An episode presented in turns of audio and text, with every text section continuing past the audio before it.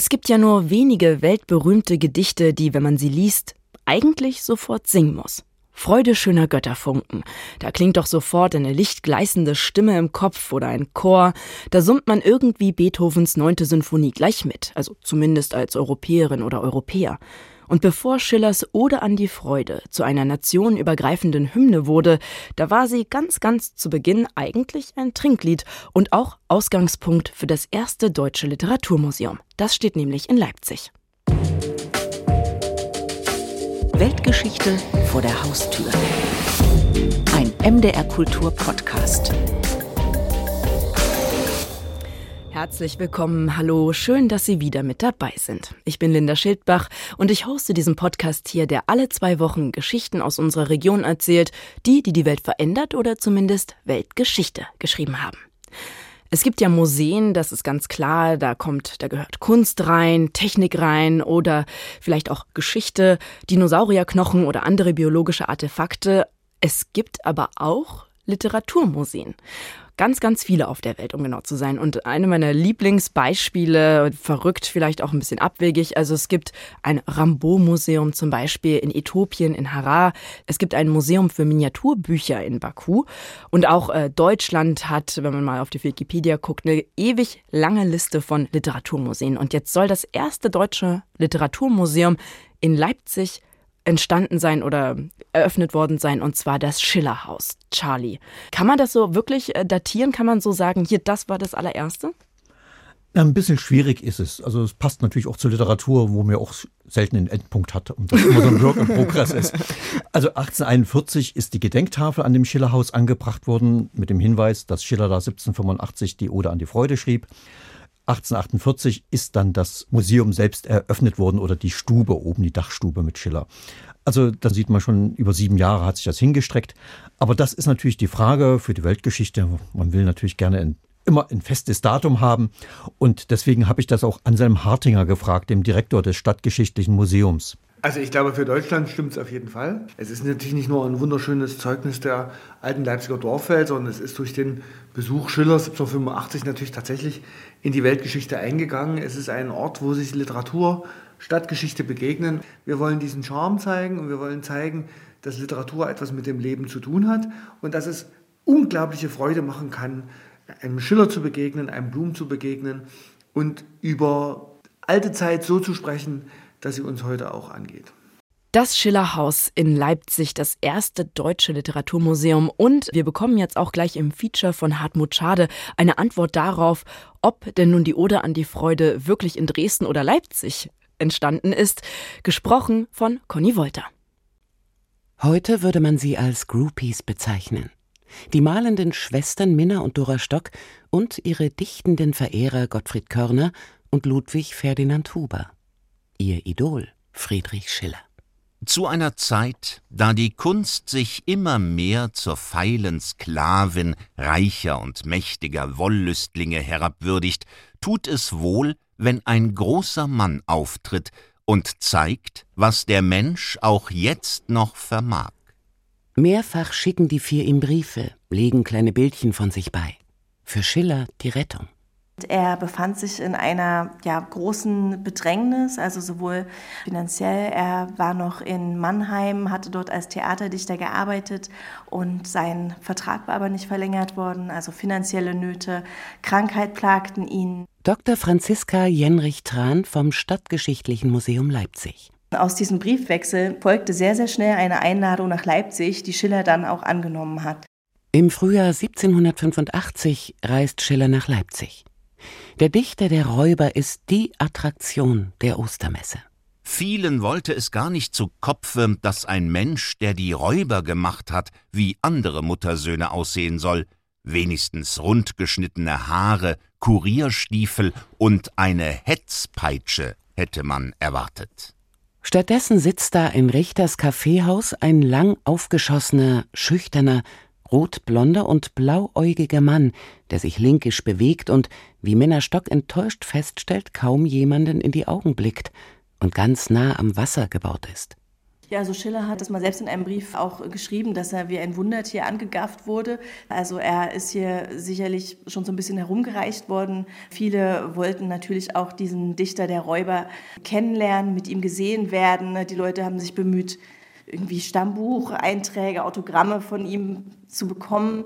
Er, er konnte sich eigentlich kaum retten vor, vor Menschen, die seine Bekanntschaft haben wollten und hat sich auch am Anfang viel in Kaffeehäusern aufgehalten, auch mit seinen neuen Freunden rund um diesen Freundeskreis von Christian Gottfried Körner.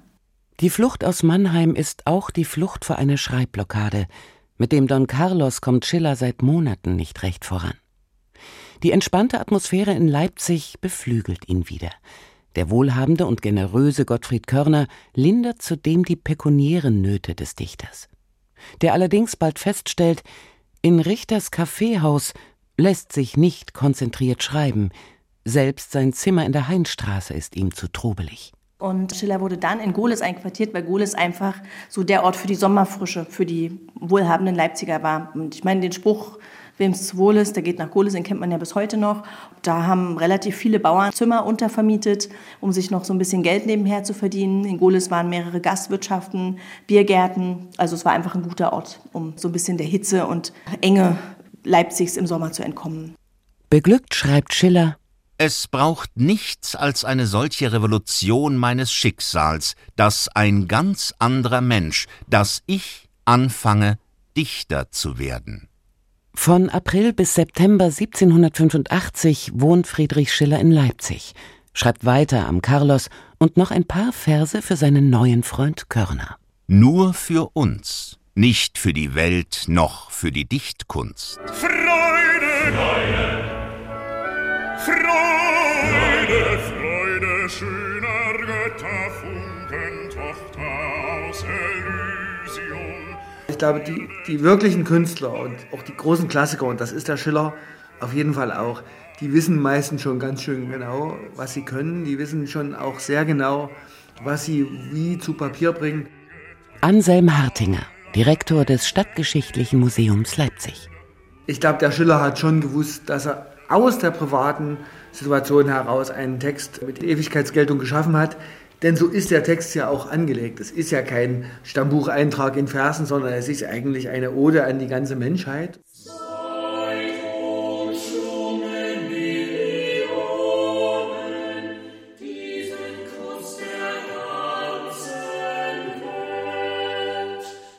Auch wenn Schiller die Menschheit im Blick hatte, Freund Körner nimmt die Verse dankend an und vertont sie.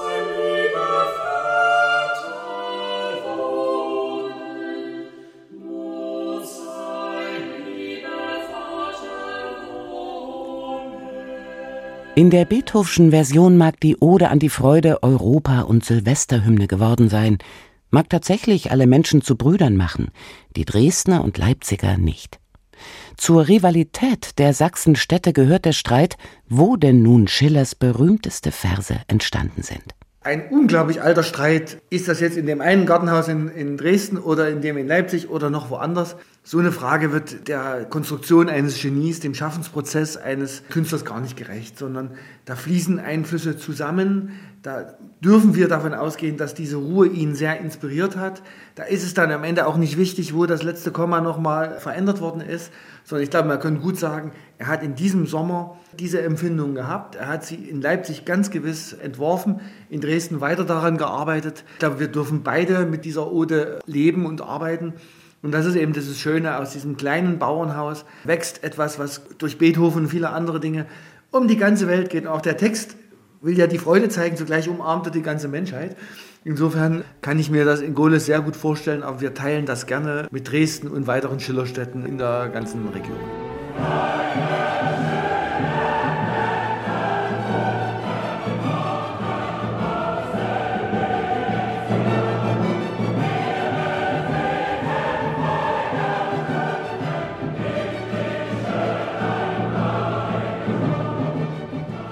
Leipzig hat einen entscheidenden Vorteil. Hier weiß man, wo Schiller freudetrunken lebte und schrieb. In Dresden mag er das letzte Komma gesetzt haben, ob das Tintenfässchen aber im Schillerhäuschen in Loschwitz stand, weiß niemand. Wobei Leipzig mit seinem Schillerhaus viel Glück hatte.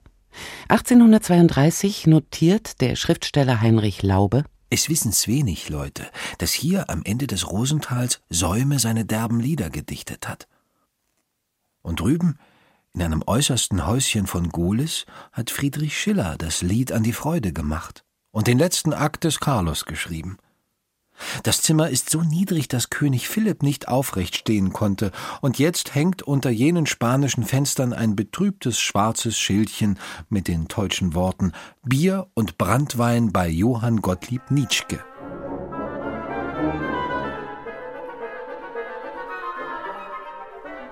Zwei Männer sorgen für die Wiederentdeckung des Schillerhäuschens. Clemens Wenzel-Lothar von Metternich und Robert Blum. Metternich ist der Konstrukteur des nach ihm benannten Systems der permanenten Überwachung und Zensur aller politischen Lebensäußerungen. Der Leipziger Theatersekretär Blum sein Antipode. Ein Homo politicus, wie es ihn selten in Deutschland gab. Ein Netzwerker und listenreicher Hans Dampf in allen Gassen. Ständig gründet Blum Vereine und organisiert Feiern, um so das Metternichsche Verbot jeglicher politischer Arbeit zu unterlaufen. Das ist eben dieses Spannende, dass Menschen wie Robert Blum eben entdeckt haben, wenn man in der Gesellschaft eigentlich nicht über Freiheit reden kann, kann man doch über die Freiheit reden, die Schiller in seinen Stücken beschrieben hat. Don Carlos, Maki Posa, Sie erschaffen Sie Gedankenfreiheit, das hat Robert Blum quasi dreimal in einer Rede dann immer zitiert. Blum hat mal selber gesagt, das ist so eine Art Kriegslist, die ich jetzt anwende, die ist aber erlaubt, denn ich mache es damit möglich, dass wir eigentlich über uns reden. Natürlich haben die Leute im Vormärz Schiller auch bewusst instrumentalisiert, aber weil sie in ihm eben einen Verbündeten gesehen haben. Blum organisiert auf dem Leipziger Markt eine Schillerfeier, zu der 5000 Menschen kommen. Und er macht sich auf die Suche nach jenem Bauernhäuschen, in dem Schiller wohnte. Der hat ja wirklich eine gerichtliche Befragung angestrengt in Gohlis. Doris Mundus, Leipzig-Historikerin und Buchautorin dass die Leute nicht irgendwas erzählen, musste da wirklich ein Gerichtsaktuar sitzen und alles aufschreiben, damit die sich nicht trauen, irgendwelches Zeug zu erzählen und wirklich nach bestem Wissen und Gewissen die Wahrheit sagen. Und es gab noch einen alten Herrn, der als kleiner Junge im Schiller immer die Wasserflasche nachgetragen hatte, wenn er durchs Rosental spazierte und deklamierte. Alle hielten den dann schon ein bisschen für durchgeknallt. Im Morgenrock, früh um fünf, bei Tau, also vor Tau und Tag, ging er da lang und deklamierte und der Kleine rannte mit der Wasserflasche hinterher. Und der hatte gesagt, das war's, hier hat er gewohnt. Das war quasi das, worauf Blum das, das dann alles aufgebaut hat, seine Schiller-Haussache. Deshalb hat er dieses Haus da wiedergefunden, hat gesagt, ich will das für den Schiller-Verein. Wir wollen Schiller in Leipzig ein Denkmal setzen. Das ist das erste Literaturmuseum Deutschlands. 1841 bringen die Leipziger Schiller-Verehrer eine Gedenktafel am Haus an und errichten eine pompöse Ehrenpforte, hinter der der kleine Dreiseithof fast verschwindet. Und zwar hat der Schiller-Verein da zunächst einfach die, die Schillerstube im Dachgeschoss angemietet und in einem Raum unten, der ursprünglich die Küche war, dort ist höchstwahrscheinlich die Kasse eingerichtet worden. Also man hat dort unten offenbar einen kleinen Obolus bezahlt, ist dann über eine damals noch sehr wackelige Holztreppe ins Obergeschoss gegangen und konnte sich dann dort in der Schillerstube ein paar Ausstellungsstücke ansehen, die der Schillerverein auch ganz bewusst gesammelt hatte. Also die Weste, die ja ein sehr bedeutendes Exponat ist oder auch ein paar wenige Autographen sind da auch noch zu uns nach Leipzig gelangt, die hat man dann wirklich bewusst akquirieren können und die wurden dann eben dort auch ausgestellt.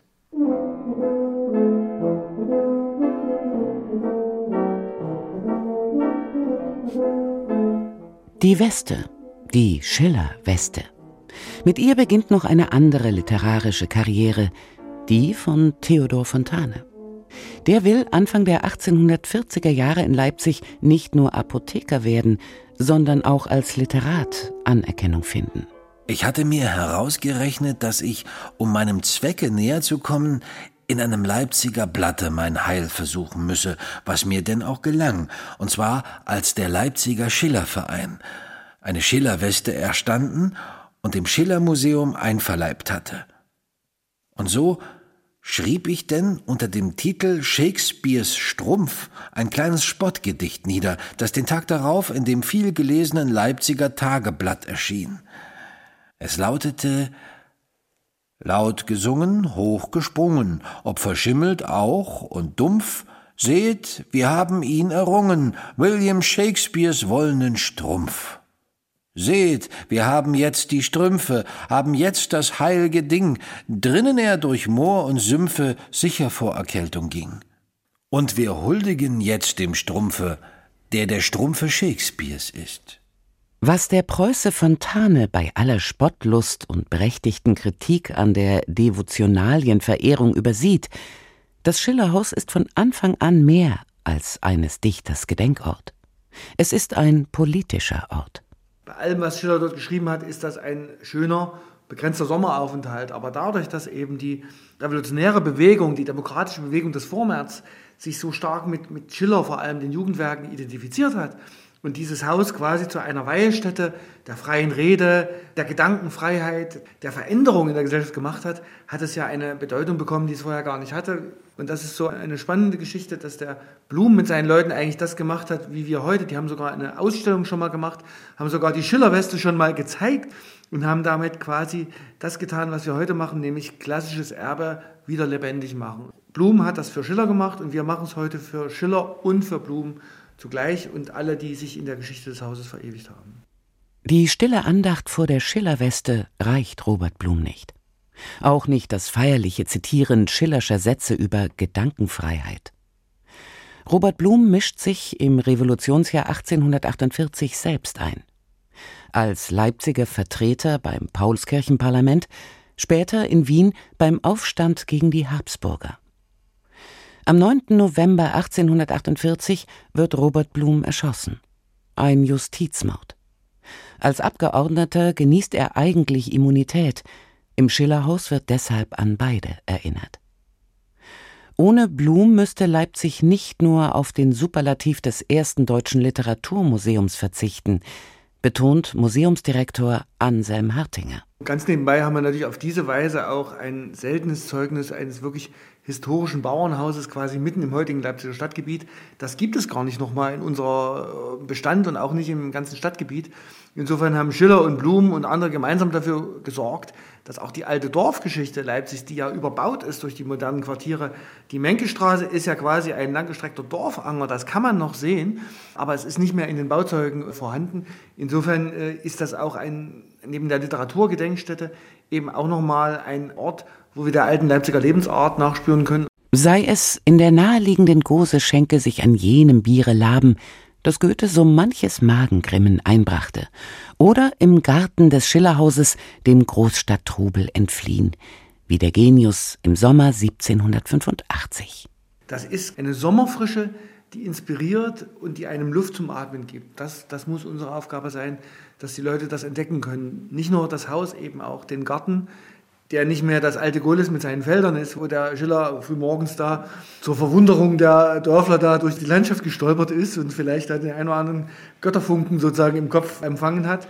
Aber man kann noch einen Hauch davon kriegen, dass es doch, doch ein, ein Refugium der Ruhe ist. Das müssen wir auch schaffen. Museen sind oft sehr laut, aber gerade dieses Haus zeigt eben, wie die alte Lebenswelt war, dass da auch die Stille dazugehört, die Abgeschiedenheit und diese, diese Freude sozusagen unter Freunden geborgen zu sein.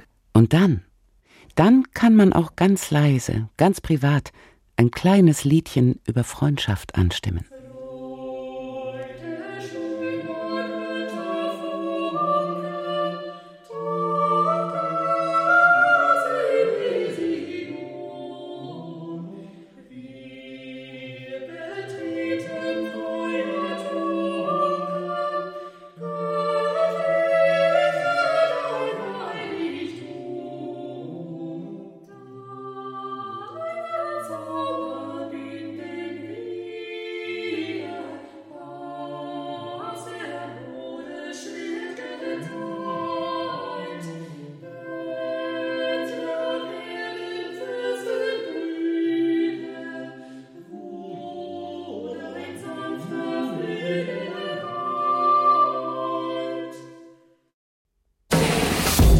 Weltgeschichte vor der Haustür.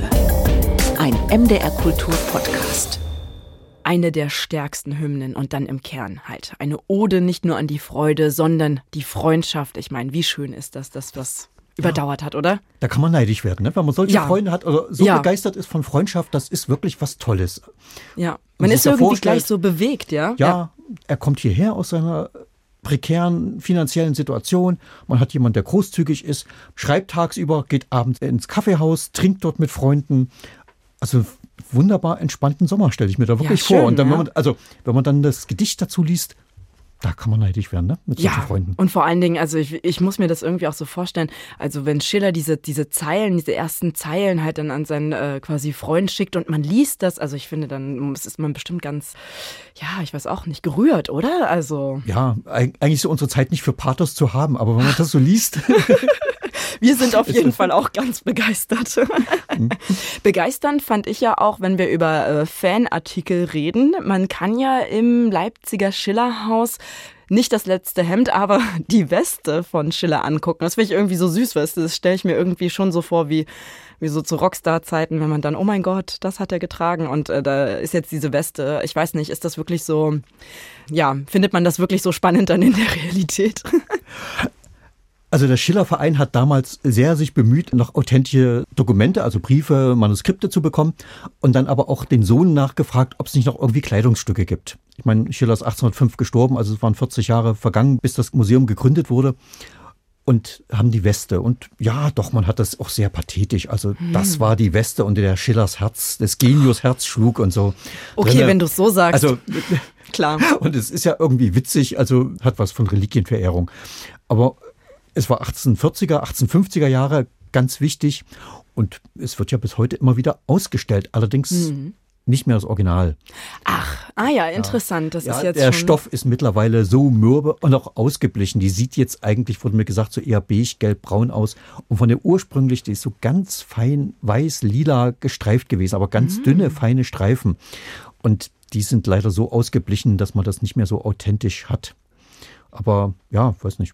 Vielleicht könnten wir so als Museumsshop dann neue Schillerwesten herstellen, Oh, ja. so wie das heute aber ist. Ne? So dann muss man das aber anteasern mit diesem Herzen. Also das finde ich natürlich total toll. Hier schlug Schillers Herz.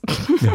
Aber es hat ja offensichtlich, also ich Ja? habe ja auch den, den Fontane drinne zitiert, also das hat ja wirklich irgendwie die Leute schon bewegt. Ne? Ja, obwohl dieses Spottgedicht von, von Fontane, es ist ja immer das Verrückte bei mir, äh, wenn, ich komme ja aus Brandenburg und man wächst da anders mit Fontane auf. Und irgendwie ist er auf der einen Seite ja immer sehr persönliche Meinung jetzt langweilig gewesen in seinem so Effibrist und äh, all das. Aber dann hat er wiederum Gedichte gemacht, die wie John Maynard und dann halt dieses Spottgedicht, die so lustig waren. Also ich habe es irgendwie immer, das war für mich dieser große Zwiespalt, ich habe es nicht verstanden. Aber eigentlich reden wir über Schiller und äh, Schule. Wie war es denn für dich, Charlie, in der Schule? Manche haben sich ja mehr so zu Goethe hingezogen gefühlt, manche zu Schiller. Wo schlug so dein Herz? Hat dich das damals irgendwie bewegt oder warst du so, mm, Nee, das war einfach Schulstoff. Also ich kann mich nicht erinnern, das ist ja noch schon ein paar Jahre her. Klar, wir haben eine Handschuh auswendig gelernt. Das Mhm. war als Ballade irgendwie so ein Muss. den Dank? Dass mich das begeistert hat, nee, das Nee. Kann, ich, kann ich wirklich nicht sagen. Ah ja, ja. Das, ja, später. Also ich meine, es ist ja das Gleiche, was auch Blum gemacht hat, war ja dann auch zu DDR-Zeiten durchaus mit Schiller über Freiheit reden. Also ja, den Beifall, wenn man geben Sie Gedankenfreiheit, den hat auch jedes DDR-Theater gehabt, ne, wenn der Satz kam. Was schon interessant ist, weil man dann Schiller wieder genutzt hat, um über über Freiheitsrechte, über Gedankenfreiheit zu reden, was auch nicht ging. Ne? Also das ist schon wieder spannend. Da wurde mir der Schiller dann auch wieder sympathischer. Aber trotzdem, also insgesamt ist es doch ganz schön weit weg. Ah ja, ah ja, also für mich zum Beispiel, also dieses ganze Sturm und Drang, ich fand das ja wunderbar. Also gerade so auch als, als Teenager, ja, und auch so Schiller fand ich von der Art, wie er geschrieben hat, auch immer viel spannender als Goethe, der war irgendwie immer so gesetzt und erwachsen irgendwie so, ne? Und Schiller, also ich meine, allein wie er gelebt hat, das war natürlich schon sehr interessant, aber auch irgendwie, ja, diese, also ich hatte das mal äh, gelesen, hatte mal jemand gesagt, dass Schiller so eine ungeheure, mitreißende Wucht an Worten hat. Und irgendwie fand ich, das, das stimmt. Es, es war irgendwie, also auch bei der Ode an die Freude. Ich meine, das sind, das sind äh, Bilder, die da irgendwie explodieren im Kopf. Ja. Ja, ja, ja. Also Schiller ist, also jetzt mit dem Abstand und nicht mehr so, als ich muss es in der Schule lesen, ist Schiller schon viel faszinierender. Und auch später, also ich habe ja Geschichte studiert, ich muss sagen, die Weltgeschichtssachen von Schiller und die ganzen Beschreibungen, die lesen sich einfach so gut und die waren auch so ein Kontrast zu den eher akademisch langweiligen Geschichtsbüchern. Dagegen war Schiller einfach viel, viel lebendiger und schöner zu lesen. Also Schiller ist schon der bessere Schreiber, würde ich behaupten, als Kilde. Oh, oh, oh, da, nee, das, da, oh lala, da. Jetzt kommt, jetzt kommt die der- Hörerpost. der- Jetzt kommt die Hörerpost. Ja, der Mitreisendere auf jeden Fall. In unserer persönlichen Überzeugung. Das ist ja natürlich, kann das jeder auch anders sehen. Wir sollten diesen Raum lassen. Wir sollten den Raum Ich lassen. meine, und, Goethe äh, ist immerhin Goethe. Ja, und Aber persönlich gesehen, ich verstehe es, es ist vielleicht auch leichter zu sympathisieren, ne, mit äh, jemandem, ich weiß nicht, mit jemandem, der sich halt irgendwie irgendwie auflehnt, der irgendwie solche Ungerechtigkeiten so schön auf den Punkt irgendwie in Worte fassen kann und beschreiben kann, ja. ja, ja. Also Goethe ist dann eher das Wohlabgewogene, was natürlich einem älteren Herrn wie mir jetzt natürlich durchaus auch entgegenkommt, aber manchmal jedenfalls. Ja, Schiller ist einfach so der Mitreisendere und da auch wirklich dann spannender zu lesen. Warst du eigentlich in Leipzig äh, schon in dem Schillerhaus? Also man muss jetzt mal kurz dazu sagen, weil ja das gerade lange renoviert wurde und noch renoviert wird und erst am 1. April wird es ja eröffnet. Warst du also früher da schon oder auch in anderen äh, so Literaturmuseen oder irgendwie sowas? Also im Schillerhaus war ich, aber das ist auch schon wieder viele Jahre her. Mhm. Ähm, natürlich auch im Schillerhaus und auch im Goethehaus in Natürlich, Weimar. Das natürlich. ist natürlich ein Muss. Sonst fallen mir jetzt nicht so viel ein. Also ich, ich, ich war auch in Weimar vor allen Dingen, kann ich mich immer noch dran erinnern. Das fand ich sehr, sehr schön. Also es hatte mich sehr bewegt irgendwie und äh, ich finde ja manchmal ist es ja verrückt, wenn man ist, in- wenn man nicht in einem Museum ist, also in einem extra Ort, der dafür geschaffen wurde, sondern oft sind ja Literaturmuseen oder Orte ja was wirklich, wo die Autoren gelebt haben oder ne, das heißt man man kriegt irgendwie ein Gefühl, wo haben die geschrieben, was war das für eine Umgebung? Und ich war in in Frankreich in der Normandie gibt's von Marcel Proust kann man das Haus der Tante Leonie besuchen. Und das ist halt da, wo er ganz viel, wo ganz viel entstanden ist, dann später auch was er benutzt hat für die auf die Suche nach der verlorenen Zeit. Und ich finde, man kommt da wirklich rein, das ist wie eine Zeitreise. Also es ist verrückt. Und eigentlich ist ja trotzdem auch auf der Suche nach der verlorenen Zeit Fiktion und irgendwie macht man einen Ort, der aber eigentlich ja so nie existiert hat, obwohl er da gelebt hat. Das fand ich sehr spannend. Also, dass man gerade bei Literatur äh, dann ganz oft Realität und Fiktion vermischen kann, aber an einem realen Ort. Äh, Linda, das finde ich auch ganz spannend, weil das Museum äh, wird ja gerade renoviert und wird, dann, du hast gesagt, am 1. April wieder eröffnet, übrigens mit dem Fest. Haha. Also für alle Hörer, die den Podcast jetzt gleich hören Und anstoßen wollen auf und die anstoßen Ode. wollen, ja. Aber es wird auch weiterhin so sein. Also das finde ich interessant. Museen sind ja auch oft eher ein bisschen trockene Angelegenheiten und dort legt man ganz großen Wert auf den Garten. Man will einen Ah. Aufenthaltsraum, einen grünen Raum schaffen also, und damit sozusagen auch wieder die Stimmung, die Schiller hatte, dort ein bisschen rekonstruieren. Ah, toll, toll. Also so ein Rückzugsort, Refugium, was ja das Bauernhaus in dem damaligen Dorf Gohlis für Schiller war. Ne? Das will man jetzt einfach wieder mehr machen. Und der Anselm Hartinger hat mir eben gesagt, Museen sind eben oft also multimedial und damit auch ein bisschen laut und viele Einflüsse. Und dort will man einen ruhigen Ort schaffen. Ich habe mit ihm gesprochen und er kam immer wieder auf den Garten und den Garten Schön. und den Garten zurück. Also der ist ihm ganz, ganz wichtig und soll auch genutzt werden als Begegnungsort für Leipziger und so, als kleiner Rückzugsort. Und das finde ich auch wieder interessant, wie man dann auch wieder ein Museum schafft und damit vielleicht doch eine Stimmung, also rekonstruierbar macht, die der Autor Schiller in dem Falle eben vor 250 Jahren hatte dort. Ne? Ja, und vor allen Dingen, wie schön, dann kann man sich da noch hinsetzen und vielleicht Schiller lesen. Oder Ja. wenn man ein bisschen aufreißerisch ist, kann man auch Goethe lesen. Du kannst natürlich auch die Ode an die Freude dort lauthals singen. Ich kann nicht so gut singen. Das sollten wir lieber denen überlassen, die es können. gut, aber genug heute von Schiller und dem Schillerhaus. Wir sind gespannt, wie es dann aussieht, wenn es eröffnet wird und wie der Garten sich entfaltet. Wenn Sie weitere spannende Weltgeschichten vor der Haustür hören möchten, dann abonnieren Sie doch an seinen gleichnamigen MDR Kultur Podcast.